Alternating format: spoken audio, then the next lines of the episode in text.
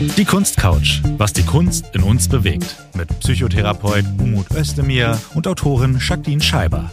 Eine Produktion der Staatlichen Kunsthalle Karlsruhe mit Auf die Ohren.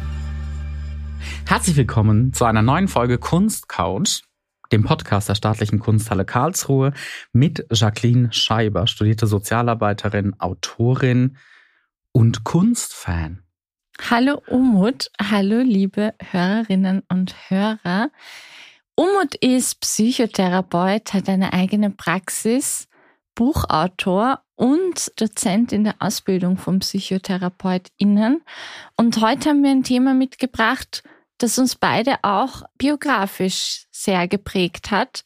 Denn wir haben gerade gesagt, wir haben beide einen Studienabschluss. Das war aber gar nicht so selbstverständlich. Richtig. Das Thema heute sind klassenspezifische Ungerechtigkeiten. Und ich komme aus einer arbeitenden Familie und du, Jacqueline, ja auch. Ja, meine Mama war die längste Zeit alleinerziehend und hat in der Gastronomie gearbeitet. Ich habe oft meine Hausaufgaben an irgendwelchen Wirtshaustischen gemacht, war oft auch in Fremdbetreuung oder bei Tagesmüttern, war die letzte, die irgendwie abgeholt wurde. Und es war eigentlich so, sobald ich 13, 14 war, kam die Frage auf, wie lange willst du eigentlich noch zur Schule gehen? Mhm, kenne ich, kenne ich. Ich habe nach dem Abitur oder zu Abiturzeiten gesagt, dass ich gerne studieren wollen würde. Da war natürlich direkt die Frage, oh Gott, können wir uns das leisten? Wir können uns das nicht leisten. Ich habe eine PowerPoint-Präsentation gehalten, um meine Eltern zu überzeugen. Vor deinen Eltern ja. hast du eine PowerPoint-Präsentation gemacht. Ja, mit Aufschlüsselung der Rechnungen quasi so, okay, wenn ihr vielleicht so viel beisteuern könntet und ich würde noch BAföG kriegen. Und da beginnt ja auch schon übrigens so ein Ungerechtigkeitsding. Ich musste mich ja natürlich auch komplett selbst informieren. Dadurch, dass meine Eltern kein oder gebrochen Deutsch sprechen, muss ich mich natürlich selber komplett informieren. Was gibt es überhaupt für Möglichkeiten? Was kann man da machen? Politisches Engagement ist auch durchaus klassenspezifisches Ding. Deswegen kamen viele, viele Stipendien auch nicht in Frage für mich weil man da immer irgendwo ein politisches Ehrenamt bitte haben soll. Und deswegen habe ich dann so eine Ausstellung gemacht und gesagt, so und so kann es klappen. Und ich weiß noch, dass die Nachbarin zu meinen Eltern gesagt hat, ja, seid ihr denn dumm, dass ihr den studieren lasst? Der könnte seit er 16 ist eine Ausbildung machen und euch Geld zur Miete beisteuern. Ja, und das ist ja irgendwie, finde ich, auch so der springende Punkt, dass dieses Selbstverständnis von Ausbildung und was Ausbildung auch kostet, ein ganz anderes ist. Und dabei muss man ja sagen, wir beide sind ja wirklich eine Ausnahme, also sowieso immer im Leben, aber grundsätzlich auch was sozusagen unsere Zukunftspläne anbelangt, weil ich habe jetzt die genauen Zahlen nicht im Kopf, aber ich weiß, dass die Wahrscheinlichkeit, dass Kinder aus Arbeiterinnenfamilien überhaupt Matura slash Abitur machen, schon mal bei, weiß ich nicht, 30, 40 Prozent liegt nagelt mich nicht drauf fest. Dann einen Bachelorabschluss zu machen, ist sozusagen noch mal seltener und darüber hinaus ein Master oder ein Doktorat oder so. Also da reden wir von ein, zwei Prozent, die da wirklich auch weitermachen können. Und ich habe das im Studium stark gemerkt. Also ich hatte auch so das Gefühl, dass ich total viel verpasst habe, während meine Studienkolleginnen oft feiern waren, bin ich halt arbeiten gegangen. Ich habe viel gefeiert, aber ich habe auch viel gearbeitet. Also es ging dann auch nicht anders, BAföG und gearbeitet. Also ich weiß ganz genau, was du meinst. Und bei uns beiden kommt ja aber auch noch hinzu, statistisch gesehen, dass wir als Kinder aus arbeitenden Familien schon kaum vorkommen an Universitäten, dass wir beide ja auch noch einen Migrationshintergrund haben oder eine Familie mit Migrationsgeschichte.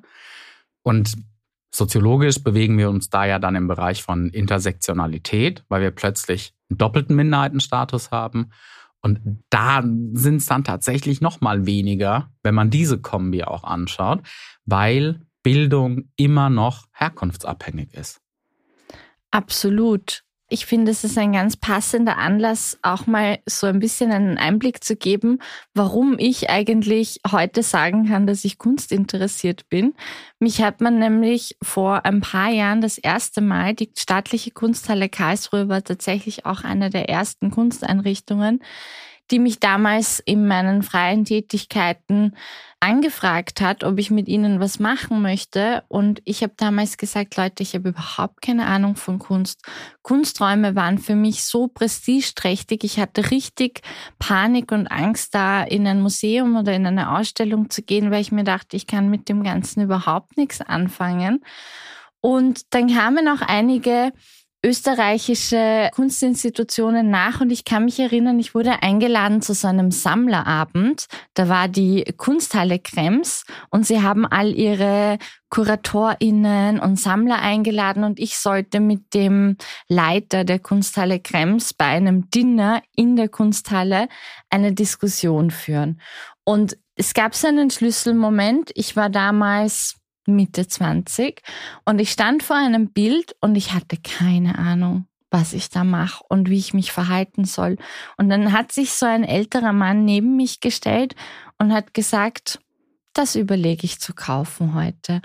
Und ich war so, ja, aber warum und wie? Und habe ihn sozusagen, habe versucht, anhand seiner Antworten mich anzupassen, um nicht raushängen zu lassen, dass ich mich hier überhaupt nicht zurechtfinde. Und dann habe ich so ein bisschen angefangen, dieses Fake it till you make it. Und ein paar Jahre später sitzen wir hier und wir sprechen jetzt über Kunst. Und da springt mich ja schon das Privileg an, dass man überhaupt das Geld hat, sich Kunst zu kaufen. Also nicht nur, dass man das Geld hat, sich das zu kaufen, sondern eben sich auch leisten kann, dass man nicht an einer anderen Ecke sparen muss, wenn man das macht, weil eben natürlich eine alleinerziehende Mutter, die vielleicht ist jetzt nicht auf deine bezogen, aber jetzt so als Extrembeispiel, die vielleicht Schulden hat und keine Berufsausbildung und zwei, drei, vier Kinder. Du, wir haben so viele Schulden okay. gehabt. und halt mehrere Kinder irgendwie auch durchfüttern muss, die hat ja ganz andere Sorgen, wofür die ihr Geld braucht, ihr weniges Geld, was sie im Monat zur Verfügung haben wird, als sich Kunstwerke zu kaufen, was ja super weit entfernt ist, oder natürlich auch ein Jahrespass oder ein Ticket für ein Museum. Weil ich finde, man unterschätzt, dass es ja nicht nur das Geld ist, weil man dann sagt, na ja, es gibt unterschiedliche Ticketformen, wo man mehr Zugang mhm. hat oder so, sondern es ist ja auch der Headspace und die Zeitressourcen. Ja. Also Menschen, die wirklich an Armutsgrenzen arbeiten oder Erkrankungen dann auch, die damit einhergehen. Du weißt das sicher, psychische Belastungen, gesundheitliche Einschränkungen von Niedriglohn verdienenden Personen für die hat das keinen entspannenden Aspekt. Die würden gar nicht auf die Idee kommen, am Sonntagnachmittag sich zwei Stunden eine Ausstellung anzuschauen, weil einfach weder der Headspace noch die Zeit dafür da ist. Und ich finde, das ist eine schöne Gelegenheit, was wir hier versuchen, nämlich euch ein bisschen auch die Kunst in die Ohren und in die Vorstellung zu bringen und damit vielleicht auch zu zeigen, dass Kunst nicht nur in den großen, prestigebehafteten Räumen stattfinden kann, sondern wenn ihr uns zuhört, dürft ihr alles anhaben und stolpern und euch ungeschickt verhalten und habt vielleicht trotzdem einen Mehrwert dadurch. Das hast du schön gesagt. Das ist auch eine schöne Vorstellung. Gleichzeitig glaube ich aber auch, dass natürlich im Vorfeld bereits ein Interesse vielleicht auch da war, dass man irgendwie schon mal von woanders einen Zugang gefunden hat.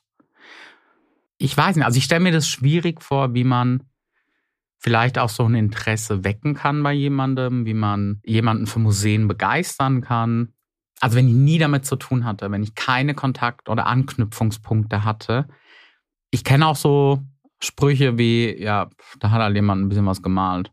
So, ähm, warum soll ich da hingehen? Und auch vielleicht gar nicht sich manchmal damit beschäftigt hat. So, was ich zum Beispiel super faszinierend finde, ist, das Ding sieht seit 500, 600 Jahren vielleicht so aus, mhm. was da gemalt wurde. Und das finde ich viel faszinierend, dass es so einfach ewige Zeiten überdauert und dass wir immer noch die Möglichkeit haben, uns das anzuschauen. Und muss aber auch gleichzeitig sagen, in manchen Sachen, wo ich mir denke, ja, also in dem Gemälde erkenne ich jetzt nichts, was mit mir zu tun hätte. Oder das ist, es bildet nicht meine Lebensrealität ab. Und das haben wir ja immer noch. Also, dass es sehr, sehr viele Menschen sind, die nicht einer Minderheit angehört haben und die KünstlerInnen wurden oder die vielleicht auch aus besserem Hause kamen, sich überhaupt das leisten konnten, künstlerisch tätig zu sein. Also der Vollständigkeit halber, natürlich waren viele, viele arm, weil die kein Geld verdienen konnten mit Kunst. Aber es gibt auch die, die es sich leisten konnten. Vielleicht musste man sich Materialien leisten können. Oder man musste dann an anderer Stelle sparen. Und das ist dann so ein, also muss ja schon die Leidenschaft sehr groß gewesen sein, wenn ich dazu bereit bin, jetzt im schlimmsten Falle vielleicht auch so ein bisschen an Wohnung und Essen zu sparen, um mehr Farbe, Leinwand, sonst was leisten zu können.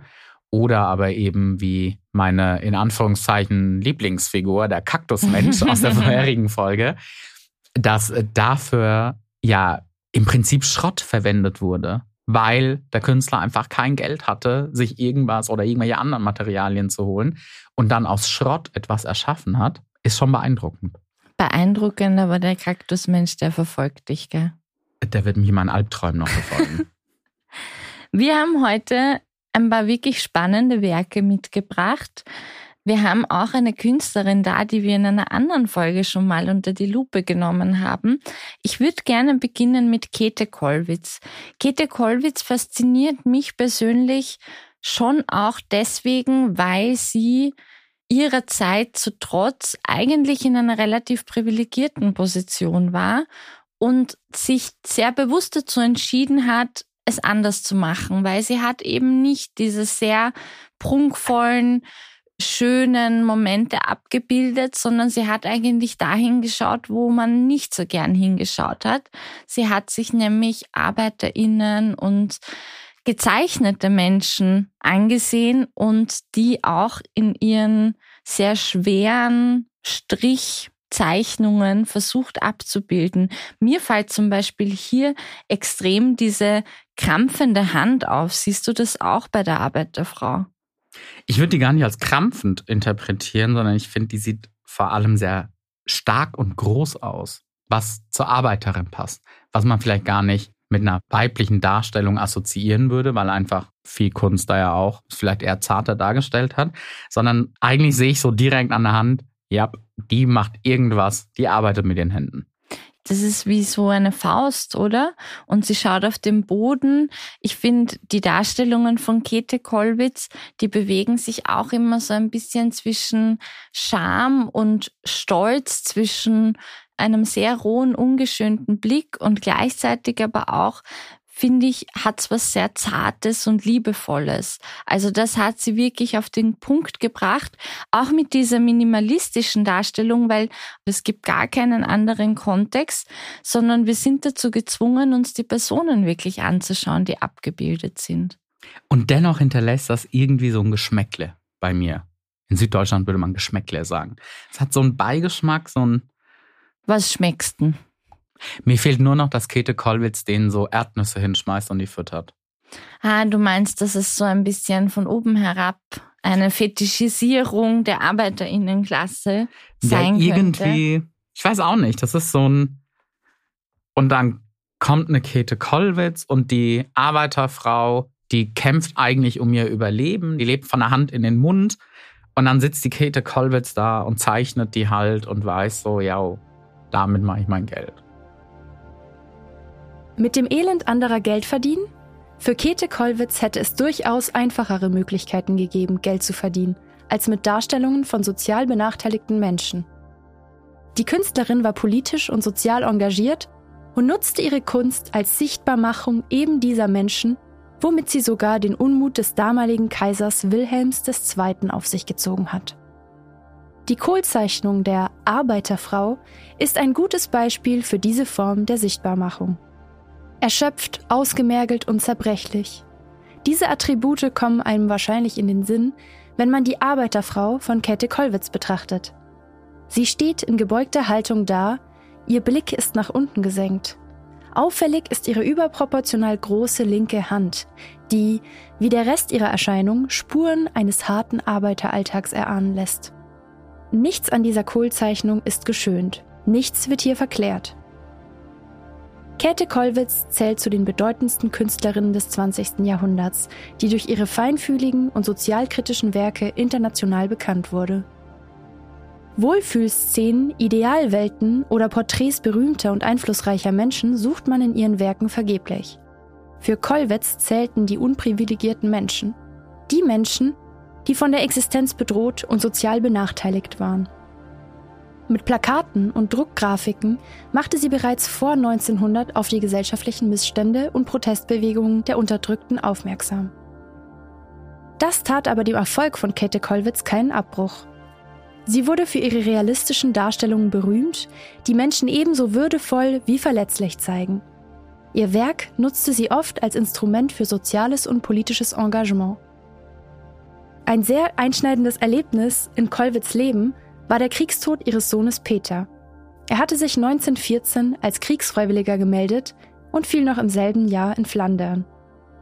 Kollwitz wandelte sich dadurch zu einer Kriegsgegnerin und nutzte ihre Arbeit vielfach zur Mahnung, Klage und Anklage. Ich weiß, was du meinst, aber weißt du, woran es mich erinnert in unserer heutigen Zeit? Kannst du dich erinnern, als es so urcool wurde, in der Mode Blaumänner zu tragen? Oder dann hat man auf einmal so eine teure Designertasche gemacht, die wie so ein Ikea-Sackerl ausgeschaut hat.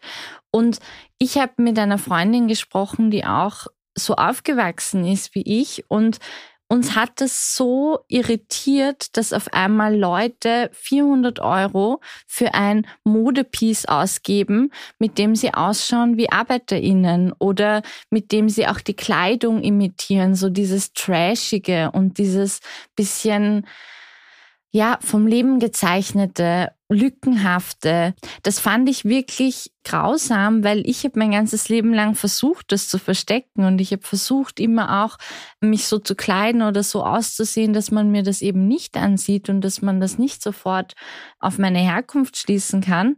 Und dann wird's auf einmal cool und dann macht sich eine Schicht was zu eigen, wofür sich andere schämen. Ja, getoppt wurde das Ganze ja durch große, große Modehäuser, die sich an Stoffen und Mustern bedient haben, die in der Türkei, aber auch in so Balkangebieten unsere Großmütter getragen haben. So dunkle Stoffe mit so einem feinen Blumenmuster, damit man, also die Idee dahinter, das weiß ich auch, weil meine Oma solche Muster getragen hat und so Hosen daraus und Kleider, damit man ja einfach auch Flecken nicht so schnell sieht. Mhm. Und dann wurden die für tausende Euro verkauft. Und das sind ganze Memes im Internet, weil natürlich die Menschen, die jetzt nicht die primäre Zielgruppe sind von diesen Modehäusern, aber deren Großeltern das tragen oder getragen haben, das natürlich wiedererkennen und sich so denken, was ist mit euch los? Oder wir erinnern uns auch an die große, große Kontroverse eines bekannten Schauspielers, der vor Obdachlosen plötzlich seine Taschen und Sachen mit fotografiert hat und dafür so in Szene gesetzte Fotos gemacht hat. Es hat irgendwie halt sowas von so einer Art Sensationsgeilheit. Es ist total voyeuristisch und es ist total fetischisierend. Also ich finde, diese Folge birgt auch total viel Potenzial, so sehr konkrete Beispiele zu nennen. Und ich erinnere mich zum Beispiel auch, mein Vater ist zum Beispiel Taxifahrer in Wien. Und meine Freundinnen haben das immer total cool gefunden, wenn der irgendwo dazugekommen ist weil der ist so ein Altwiener und der hat wirklich diesen Sprech und der hat einfach auch viel erlebt. Und ich schätze meinen Vater für all diese Dinge, bis er dann irgendwann zu mir gekommen ist und gesagt hat, du, ich komme eigentlich nicht mehr so gern dazu, wenn du mit deinen Freundinnen da sitzt, weil ich habe das Gefühl, das ist so ein Fandom, er hat nicht Fandom gesagt, obviously, aber so ein Fandom von diesem Sprech ohne die Konsequenzen und die Realität dieser Sprache und dieser Erfahrungen auch zu sehen und zu erkennen und wertzuschätzen, sondern es ist auch so ein bisschen wie im Trash-TV, so wir schauen uns das an und wir erheben uns darüber und wir finden das irgendwie irritierend, aber auch aufregend und lustig.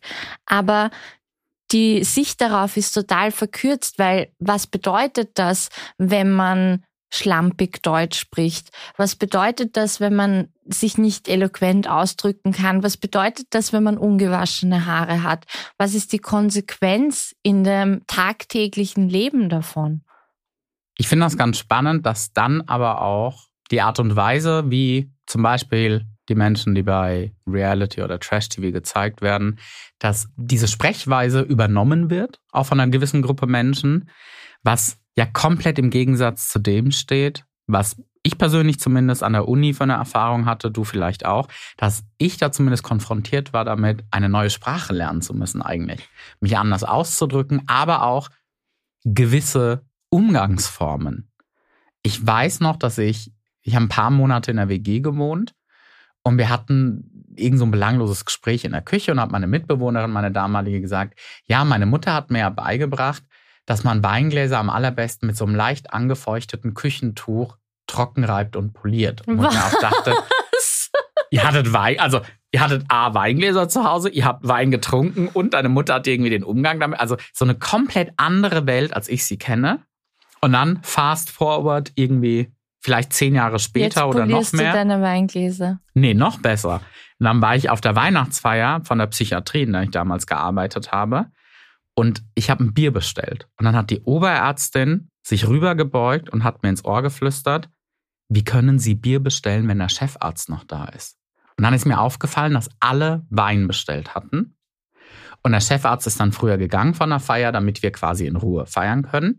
Und die Hälfte ist umgestiegen auf Bier. Mhm. Die haben nur Wein getrunken, solange er da war. Also es ist ja auch wieder so ein. Das sind Codes, die man Genau. halt nicht kennt. Genau. das sind Codes, die man nicht kennt und die so richtig wie Fettnäpfchen ausgebreitet vor einem oder einer stehen und die auch, wenn man eben diesen Übergang schafft und ich finde, wir sprechen da ja auch krass von einem Identitätskonflikt, weil wenn ich jetzt nach Ungarn zu meiner Familie fahre, frage ich mich schon manchmal, gehöre ich eigentlich noch dazu? Mhm. aber ich gehöre auch irgendwie nicht ganz zu den anderen, wo ich mich jetzt aufhalte. Und man kommt in so ein krasses Zwischenstadium. Einerseits finde ich auch oft mit der Sprache, also wenn man zwei- oder mehrsprachig aufgewachsen ist, hat man ja von Haus aus schon ein bisschen unterschiedliche Identitäten. Und wenn man dann noch einen Klassensprung vollzieht in der eigenen Biografie, dann muss man damit rechnen, dass da ganz viel Fragen an die eigene Identität und an die eigene Rolle im Leben und Zugehörigkeit mitschwingen. Gehe ich total mit. Ich hatte mal eine Patientin, Arbeiterkind, hat in Master gemacht, stand im Raum, ob sie promoviert. Und damals war ich auch als wissenschaftlicher Mitarbeiter angestellt. Und die hat mich dann ganz direkt auch gefragt und hat gesagt, ich weiß nicht, ob Sie als Psychotherapeut darauf antworten, aber fühlen Sie sich manchmal nicht auch fehl am Platz? Ich bin tätowiert, sie ist auch tätowiert, wir sind beide Arbeiter, das wusste sie, weil wir mal drüber gesprochen hatten. Und da habe ich auch gesagt, "Mm, ja, kann ich total verstehen, ist auch so. Auf der anderen Seite ist halt jetzt vielleicht auch eine neue Zeit, wo man eben nicht als Akademikerin im Anzug ständig rumläuft oder sonst was, sondern es gibt halt auch uns, die neue Generation, die tätowiert ist, die vielleicht aus einem anderen Background kommt und die es geschafft hat, in diese Orte reinzukommen und dort zu überleben, klingt jetzt total krass, aber so Fuß zu fassen. Die es geschafft hat, dort Fuß zu fassen. Und das ist auch ein Stück weit, dass man ja gucken muss, wie kriege ich das hin, wie kann ich das machen. Und wir sehen es jetzt aus so einem akademischen Kontext, wo alle wahrscheinlich sagen würden, ja, ist doch super und das ist toll und so. Aber irgendwo Fuß zu fassen, kann auch bedeuten, dass man vielleicht Dinge macht, bei denen andere die Nase rümpfen würden oder hinterm Rücken über einen reden würden, weil man vielleicht Dinge macht, die sich angeblich nicht schicken, nicht ziemen. Das macht man nicht. Und das war die weltbeste Überleitung zu Suzanne Valadon. Ich habe mir gerade gedacht, dass du das schon so aufbereitest. Ich wollte auch nochmal sagen, Fuß zu fassen, das ist wirklich der Aufhänger für Susanne Valadon, Genau, weil wir hier eine Künstlerin haben. die sich den Fuß verletzt hat. Genau. Die, ähm, war das wirklich der Fuß? Also ich bin jetzt davon ausgegangen, dass sie sich den Fuß verletzt hat. Sie war im Zirkus in ihrer Jugend, Kindheit und hatte einen Unfall. Ich habe mir halt vorgestellt, sie hat sich den Fuß verletzt. Und musste dann diesen Traum aufgeben.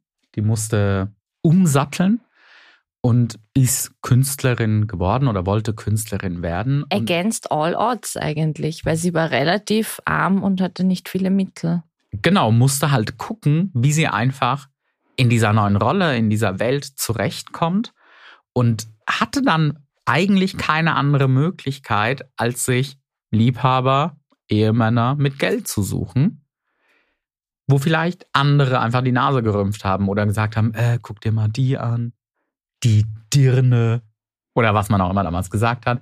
Aber es ging ja gar nicht anders. Also sie musste ja irgendwie überleben. Und wir kennen diese Abhängigkeitsverhältnisse heute ja auch. Also ich habe ja lange auch im Suchtbereich gearbeitet und mit vielen wohnungslosen Personen Kontakt gehabt. Und da spricht man vor allem bei Frauen auch von einer versteckten Wohnungslosigkeit, weil Frauen sich oft in Abhängigkeitsverhältnisse begeben, in missbräuchliche Beziehungen mit Männern, die ihnen ein einen Wohnraum bieten oder auch eine finanzielle Sicherheit bieten und sie dadurch eben am Leben bleiben können. Wohingegen bei Männern man eher sieht, dass die dann auf der Straße landen, auch sozusagen den Gepflogenheiten auf der Straße besser standhalten können als Frauen.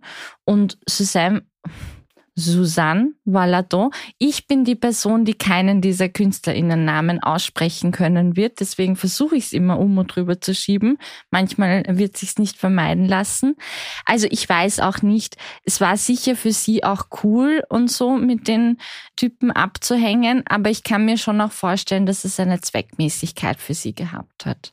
Und das wird sich alles vermutlich ja auch, also bei Valadon, aber auch bei den Menschen, von denen du berichtet hast, das ist ja ganz oft gar nichts Temporäres, sondern das zieht sich ja bis ans Lebensende. Also die, von denen du berichtet hast, sind halt die, die in ihrer Rente unter der Armutsgrenze leben oder heutzutage Pfandflaschen sammeln. Das sind nicht die, die dann sagen, cool, ich nutze die Rente, um nochmal irgendwas zu studieren oder die Welt zu bereisen oder, oder, oder. Sondern das sind Menschen, die müssen hasseln, die müssen gucken, wie sie überleben. Das stimmt. Und mir ist gerade aufgefallen, wir haben noch gar nicht gesagt, was wir auf dem Bild von besagter Künstlerin, ich werde ihren Namen nicht aussprechen, sehen, nämlich ein Mädchen, das sich anzieht. Und spannend ist jetzt in erster Linie gar nicht so das Motiv, sondern die Tatsache, dass sie sich das selber beigebracht hat. Also wir sehen eigentlich eine schöne Zeichnung. Es schaut ein bisschen aus wie Kreide von hinten und blondes Haar und sie erinnert mich ein bisschen an mich, wenn ich alleine in meiner Wohnung stehe und versuche, den Zip von meinem Kleid hinten zuzumachen, nur dass mich irgendwann auf die Goschen haut dazwischen. Und sie hat eigentlich weder die Möglichkeit gehabt zu studieren noch das irgendwie zu lernen. Sie hat sich das teilweise auch von den Männern abgeschaut, mit denen sie dann zusammen war und hat so ihren eigenen Stil entwickelt. Und das ist für ihre Zeit, nämlich sie war auch so um die Jahrhundertwende unterwegs, also Ende 1800, Anfang 1900 und eigentlich ziemlich bold Feminist Move, wenn du mich fragst. Tatsächlich entwickelte sich Suzanne Valadon aufgrund ihrer unkonventionellen und freien Art zu leben und ihren künstlerischen Arbeiten zu einer Ikone der Emanzipation. Die Pastellzeichnung Mädchen sich ankleidend von ca. 1910 ist ein gutes Beispiel dafür. Wie Jacqueline schon richtig beschrieben hat, sieht man auf Suzanne Valadons Bild ein junges, blondes Mädchen mit dem Rücken zu uns gewandt. Mit dunklen Umrisslinien und kräftigen Farben ist das Mädchen dargestellt, das gerade versucht, den Verschluss seines Kleides zu schließen. Die Künstlerin malte häufig weibliche Figuren bei alltäglichen Beschäftigungen. Das war damals sehr unkonventionell, denn Suzanne Valadon stellte das kunsthistorisch geprägte Bild des perfekten, oft sexualisierten weiblichen Körper in Frage. Ihre Frauenfiguren sind aktiv, selbstbewusst, unvollkommen und realitätsnah. Suzanne Valadon hatte es nicht leicht. Sie wächst in Armut auf, zu großen Teilen sogar auf der Straße bricht früh die Schule ab und gilt als wild und verwahrlost. Letztendlich ist der Trapezunfall im Zirkus Valadons ihre Eintrittskarte in die Kunstwelt. Sie muss sich umorientieren und steht fortan Künstlern Modell. Durch ihre gute Beobachtungsgabe eignet sie sich dabei selbst künstlerische Fähigkeiten an. So entwickelte sich Suzanne Valadon zu einer bekannten Künstlerin und einer der schillerndsten Persönlichkeiten der klassischen Moderne. Selbstbewusstsein und Widerspenstigkeit waren zentrale Eigenschaften ihres Charakters, die ihr zwar zu dieser Entwicklung verhalfen, mit denen sie aber auch oft aneckte. Valadon hatte ihr ganzes Leben lang mit Herausforderungen, Vorurteilen und Ungerechtigkeiten zu kämpfen. Damals war es Frauen, noch dazu aus ärmlichen Verhältnissen, nicht gestattet, an der Akademie Kunst zu studieren. Suzanne Valadon hatte also gar keine andere Wahl, als sich das Malen selbst beizubringen. Anfänglich wurde sie als eine der größten Künstlerinnen ihrer Zeit gefeiert. Doch da sie mit zahlreichen Traditionen brach und ein Leben jenseits aller bürgerlichen Konventionen führte, erhielt sie bald den Ruf einer Revolutionärin.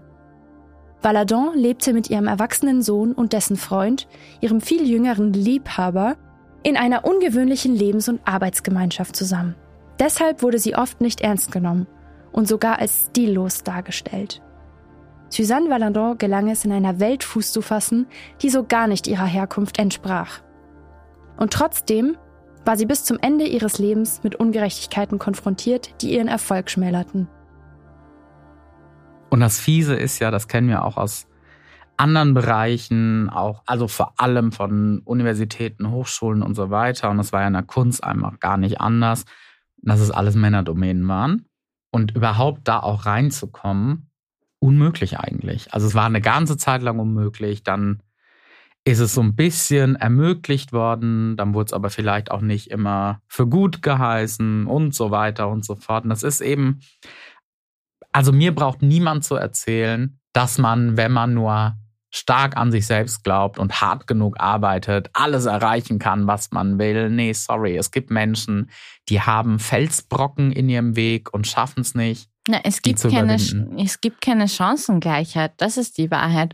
Und wenn wir so auch von Unis und von unserem Werdegang sprechen, finde ich, muss man sich schon auch die Frage stellen, ist das Ideal einer Gesellschaft, dass alle einen Studienabschluss haben? Und ich meine, das ist jetzt eine rhetorische Frage, weil da sind wir uns einig, das kann es nicht sein. Ich glaube halt auch, dass die Wertschätzung für das Wissen und die Skills und die Erfahrungen, die ArbeiterInnen haben. Also es kann ja nicht das Ziel sein, dass jetzt jeder die Klasse überwindet, sondern das Ziel müsste ja eigentlich sein, dass die ArbeiterInnenklasse zum Beispiel, weil sie heute einfach auch ein großes Thema ist, so weit gesichert ist in ihrem Einkommen, dass die gut leben können, dass die für ihre körperliche Arbeit entsprechend entlohnt werden und dass es eine Wertschätzung dafür gibt, was das auch für ein Wissen braucht. Also ich finde es extrem cool, in meiner Familie kann jeder irgendwas. Ich habe alle meine Wohnungen,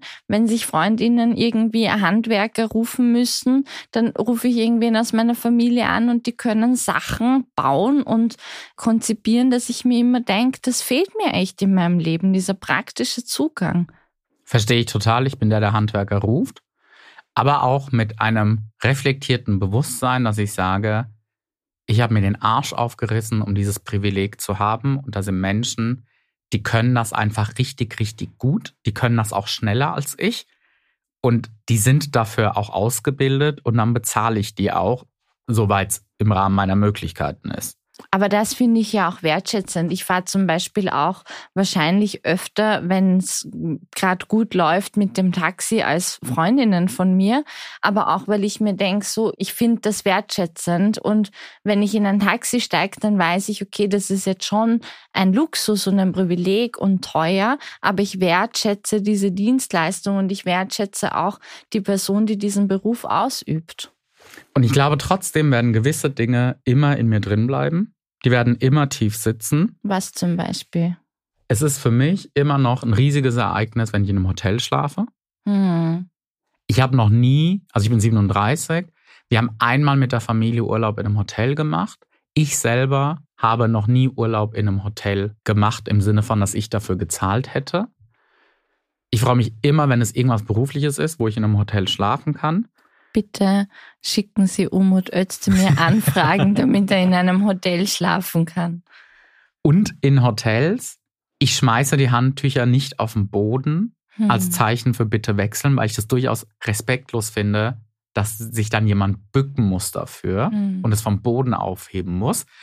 Also meistens mache ich tatsächlich den Klodeckel runter und lege das darauf. Ich mache das Bett, bevor ich auschecke. Das sind alles so Dinge. Ich lasse den Müll nicht einfach irgendwo rumliegen, sondern es kommt alles natürlich in den Mülleimer. Also all solche Dinge und mhm. es wird mhm. immer tief sitzen, glaube ich. Und ich war mal auf einem Kongress in den USA in so einem Fünf-Sterne Disney Resort. Geil. Es war mega. und ich habe den leichtesten Zugang und Kontakt knüpfen können mit den Hotelangestellten. und nicht mit den anderen WissenschaftlerInnen, die da waren, weil ich da einfach immer irgendwie mehr so eine Gemeinsamkeit tatsächlich sehe. Es ist total absurd, was ich auch mitkriege. Warum? Ich weiß nicht warum. Ganz viele PsychotherapeutInnen sind als Hobby in einem Chor oder spielen ein Instrument. Natürlich spiele ich kein Instrument. Aber welches würdest du gern spielen, wenn du könntest? Geige oder Cello. aber es ist auch schon ganz. Natürlich, das ist ganz, das ist im Kopf drin. Und ich weiß aber auch, dass ich das meinen Eltern gesagt habe. Meine Eltern haben gesagt, Herr, warum willst du auf Hochzeiten so ein Musiker werden? Mhm. Also auch so ein Runterschauen darauf. Und das meine ich mit, dass ich mich bei manchen Sachen einfach gar nicht wiedererkenne, dass ich da wenig Gemeinsamkeiten sehe. So wie bei Lyotards Prinzessin Caroline Luise von Hessen-Darmstadt. Wenn man das schon hört, dann weiß man, in Österreich würde man sagen, da ist das Geld daheim. Wie bitte? Da ist das Geld zu Hause. Ah. Ein Kleid aus weißer Seide mit Blütenstickerei, ein königsblauer Mantel mit Hermelinbesatz und eine gepuderte Perücke. Nicht nur der Name repräsentiert Macht und Reichtum, auch die Art und Weise, wie Prinzessin Caroline Luise von Hessen-Darmstadt dargestellt ist. Die junge Frau sitzt in prunkvoller Kleidung aufrecht vor einer Staffelei. In der linken Hand hält Caroline Luise einen Malstock und mit der rechten Hand setzt sie zum Zeichnen an. Dabei blickt sie uns entgegen. Gemalt wurde dieses Bild von Jean-Étienne Lyotard im Jahr 1745. Doch er porträtierte die junge Prinzessin nicht nur, er unterrichtete sie auch.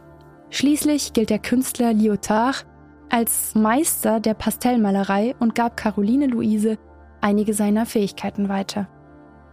Seit ihrer Heirat ins Hause Baden-Durlach ist die einstige Prinzessin besser bekannt als Markgräfin Caroline Luise von Baden.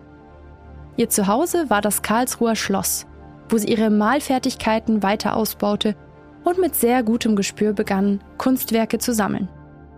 Durch ein wahres Luxusproblem lernte Caroline Luise schon früh mit Geld umzugehen. Der Hochadel stand häufig vor der Herausforderung, zwar den Hof repräsentieren zu müssen, aber gleichzeitig hoch verschuldet zu sein. Wie passt das damit zusammen, dass Caroline Luise innerhalb kürzester Zeit über 200 hochkarätige Kunstwerke zusammentragen konnte? Die versierte Sammlerin nutzte dafür vor allem den Siebenjährigen Krieg.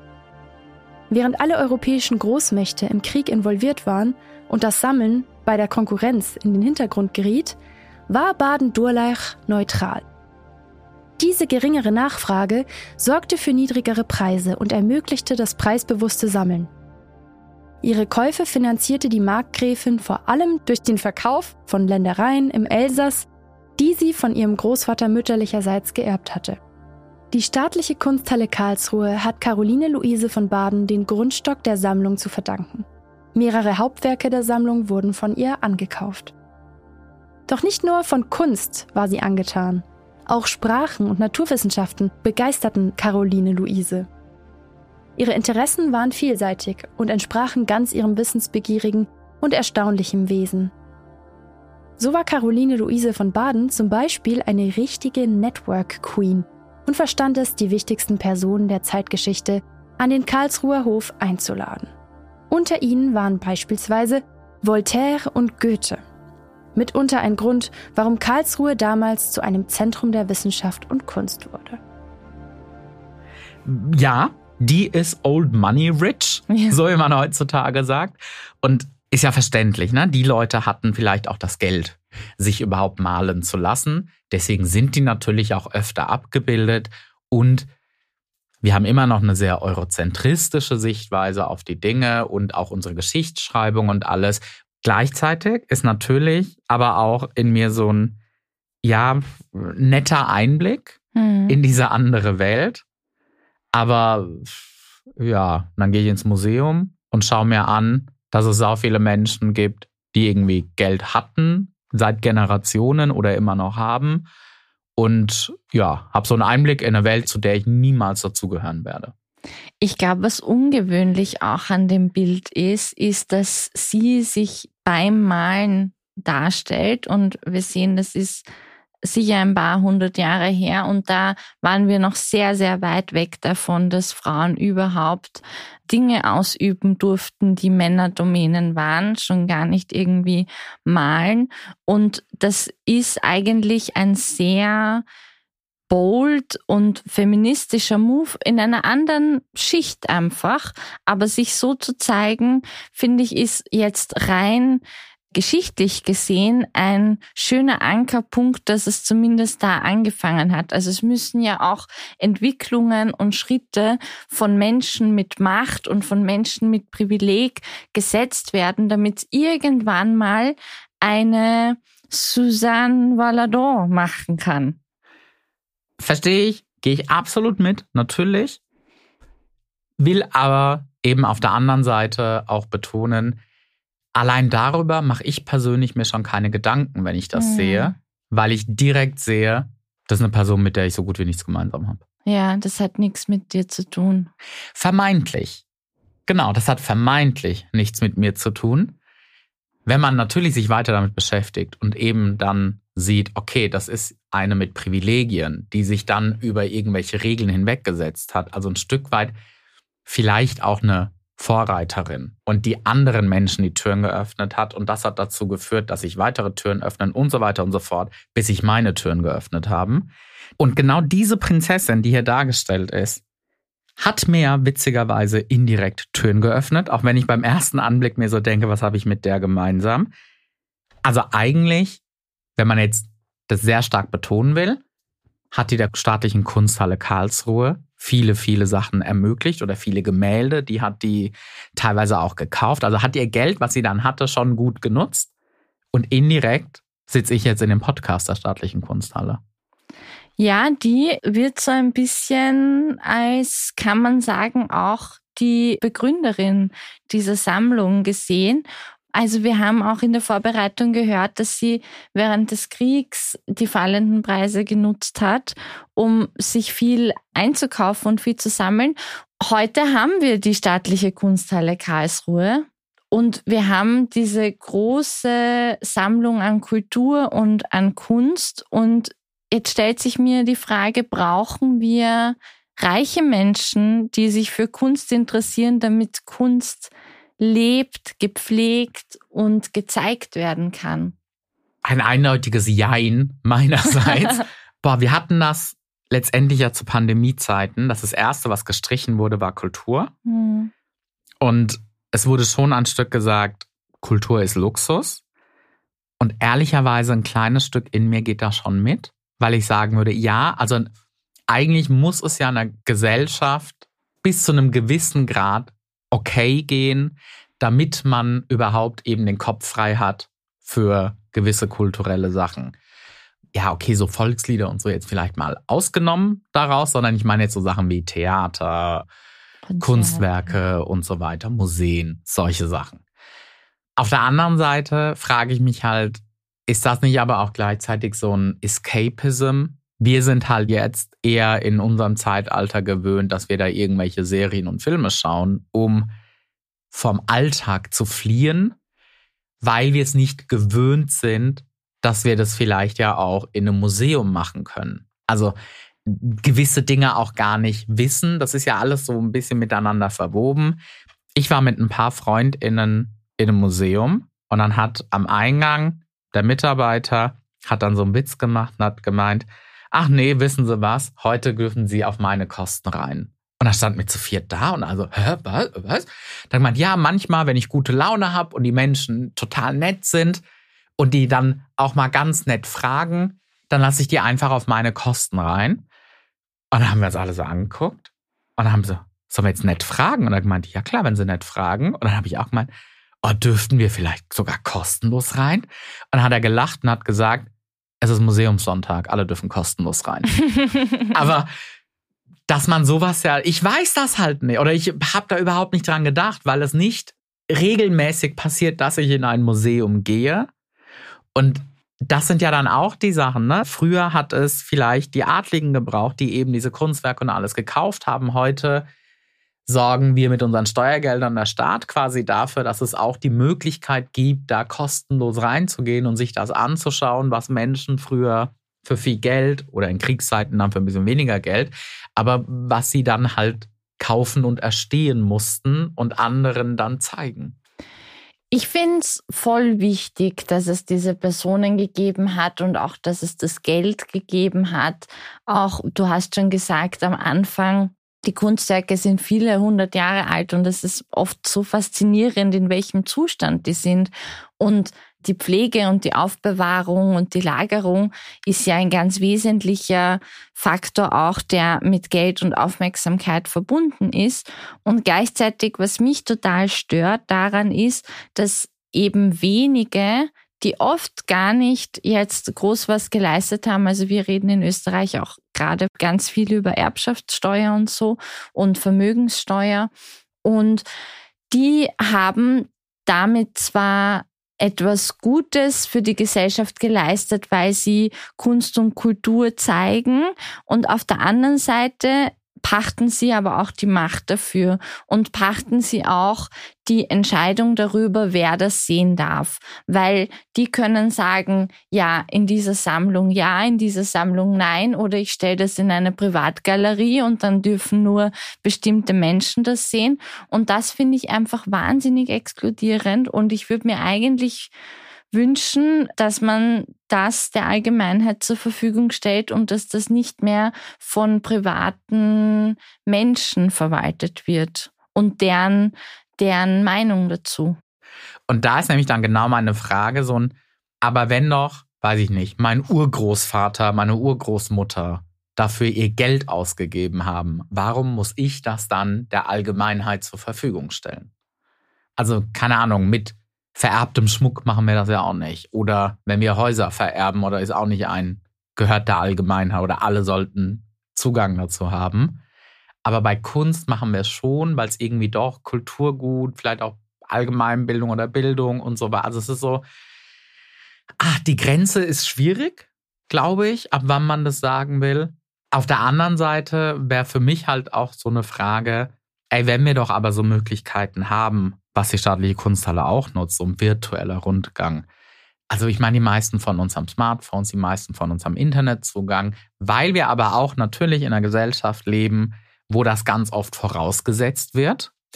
Und wenn man dann virtuell sich Dinge angucken könnte, wenn irgendein Museum sagen könnte, hey ja, wir digitalisieren den Klimt, den du, Jacqueline Scheiber, in deinem Privatbesitz hast und regeln das mit Vertrag, dass dem nichts zu Schaden kommt und so weiter und du es dann wieder zurückkriegst. Vielleicht wäre das ja eigentlich ein cooler Ansatzpunkt, dass man dann sich das virtuell wenigstens anschauen kann. Idealerweise natürlich gepaart mit Erklärungen und so, die eben nicht vielleicht super hochgestochen sind, nicht so akademisch und so weiter. Und das hat ja die staatliche Kunsthalle Karlsruhe in den letzten Jahren total gefördert und gut hinbekommen. Die haben so ein breites digitales Angebot. Man kann sich die Kunstwerke online anschauen. Ich kann mich erinnern, die haben auch mal so eine App oder so eine Plattform programmiert, mit der ich dann auch gearbeitet habe, wo man sich zu bestimmten Themen auch unterschiedliche Bilder anschauen konnte. Also da sieht man, dass die staatliche Kunsthalle Karlsruhe wirklich auch bemüht ist, die Angebote zugänglicher zu machen. Deswegen sind wir ja auch da und deswegen wollen wir diese Initiativen ergreifen, um da mal Halt zu machen und zu schauen, was hat das wirklich mit uns zu tun.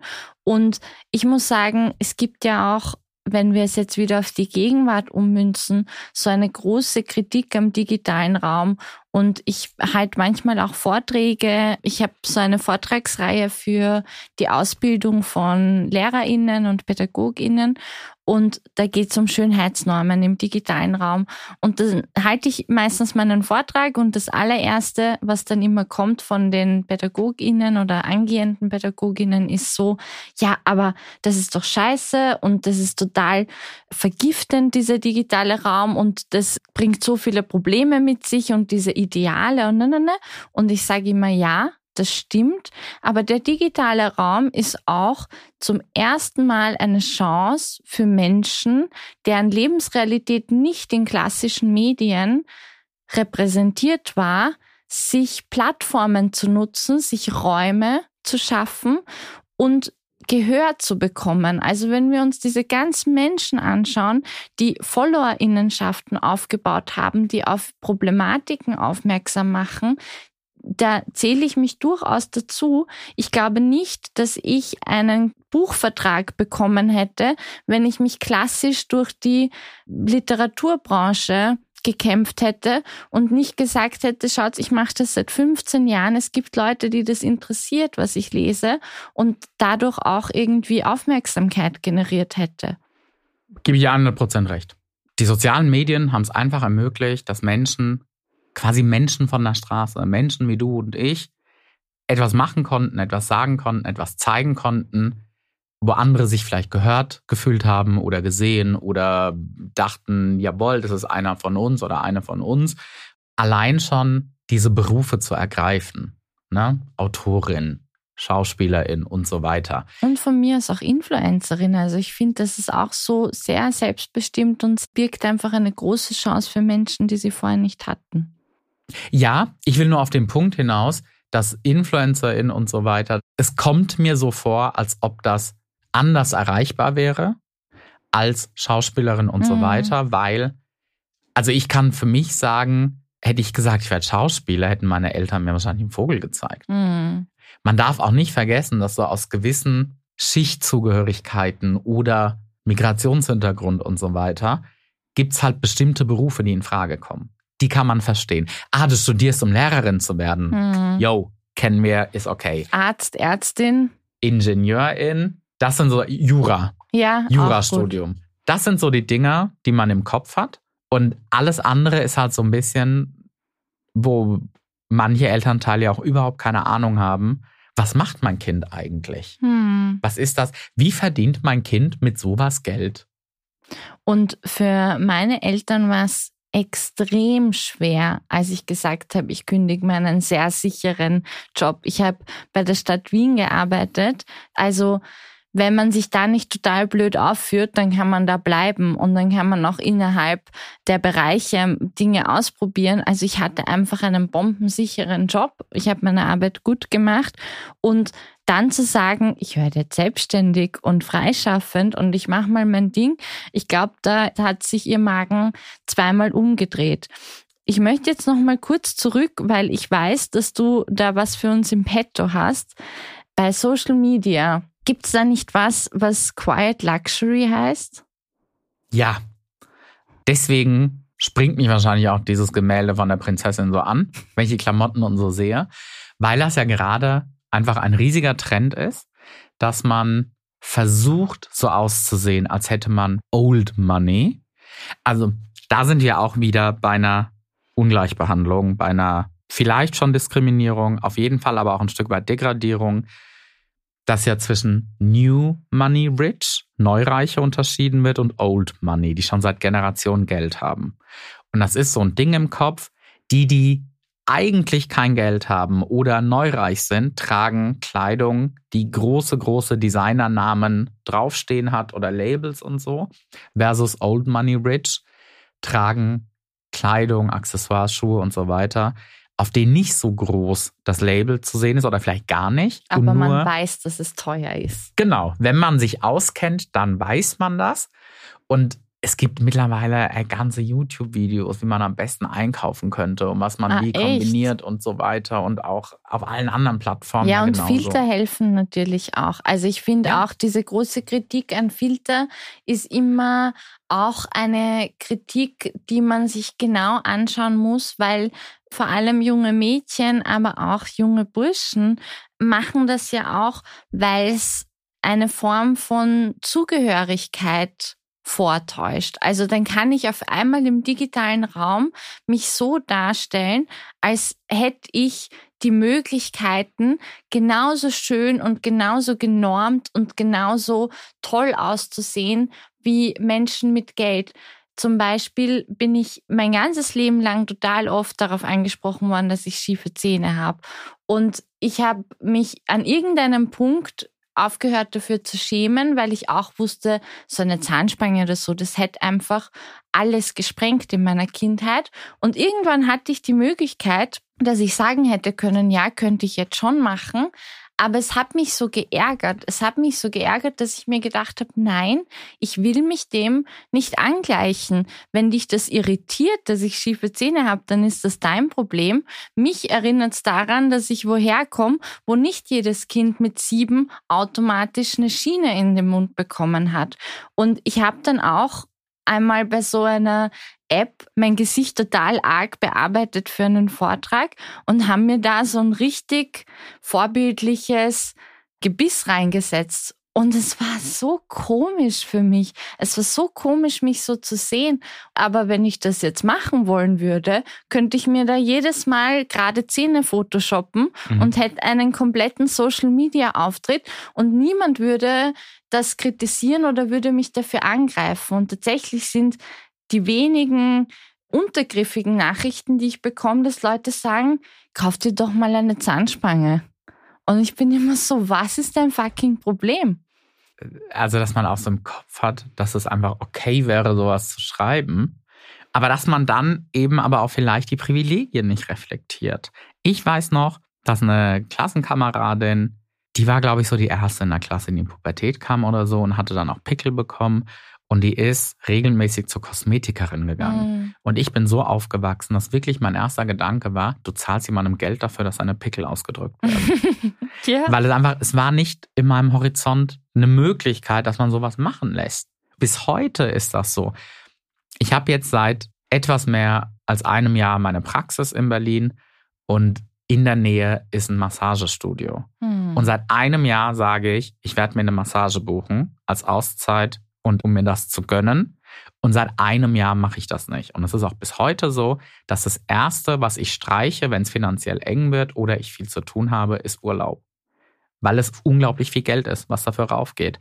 Ich glaube, es gibt zwei Formen von Menschen, die Armutserfahrung oder auch die Erfahrung gemacht haben, dass wenig Geld da ist im Erwachsenenalter, wenn sich das ändern.